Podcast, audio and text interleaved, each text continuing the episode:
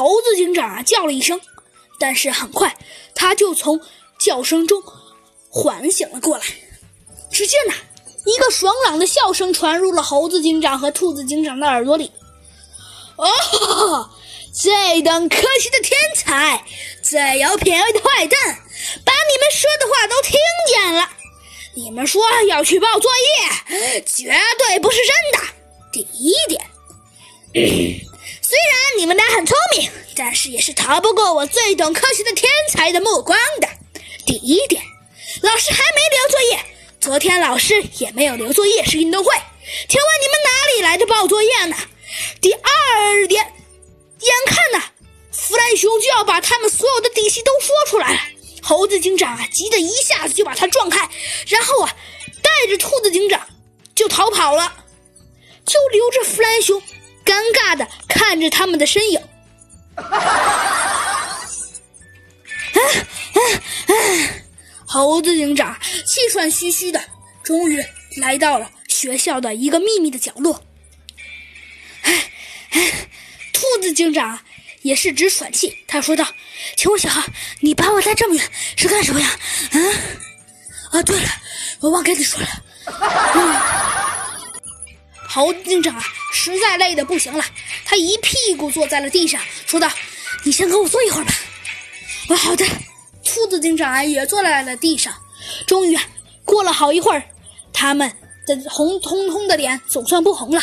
猴子警长说道：“哎，算了，告诉你吧。既然我告诉你为什么。”为什么？为什么？我要叫你来。没错，这也是我想问你的。兔子警长也说道：“我告诉你，你推理错了。”啊？去卫生？兔子警长啊，觉得有些奇怪。没错，因为身为班长，要从一件小事做起呢。你觉得呢？啊？哦哦。兔子警长啊，被说的有些哑口无言。我告诉你，其实怎么推理。哦，好的，你告诉我吧。我告诉你，其实你应该这么说，嘿嘿。我告诉你们，其实啊，这个东西肯定是你从学校偷偷拿的啊。可是为什么要这么说呀？呃，这这这我也不太清楚，反正就这么说吧。因为因为我因为我我是从小鸡呃不对，因为我是从猴子警长啊，差点就把自己真正的底细给说出来了。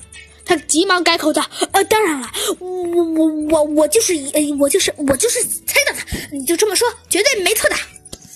那那好吧，那你接着说。然后你说道：哼，我告诉你，你你这只小飞机肯定就是你从家里带回来的，因为你是觉得你是觉得你是觉得呃你是觉得自己你的妈妈不让他偷偷偷吃，然后啊。”猴子警长就把小鸡墩墩给他说的话原封不漏的又重复给了兔子警长。哎呀，你可真厉害呀！兔子警长听完之后啊，立刻竖起了大拇指。猴子警长啊，挠了挠头，说道：“嘿嘿，没关系的。”其实啊，猴子警长心里想的是：“哇，没想到这是真的这么走运，直接把直接把那只小飞机说的话重复给他就好了。”就在这时，突然，那个，哎，那个声音又传入他们的耳朵里。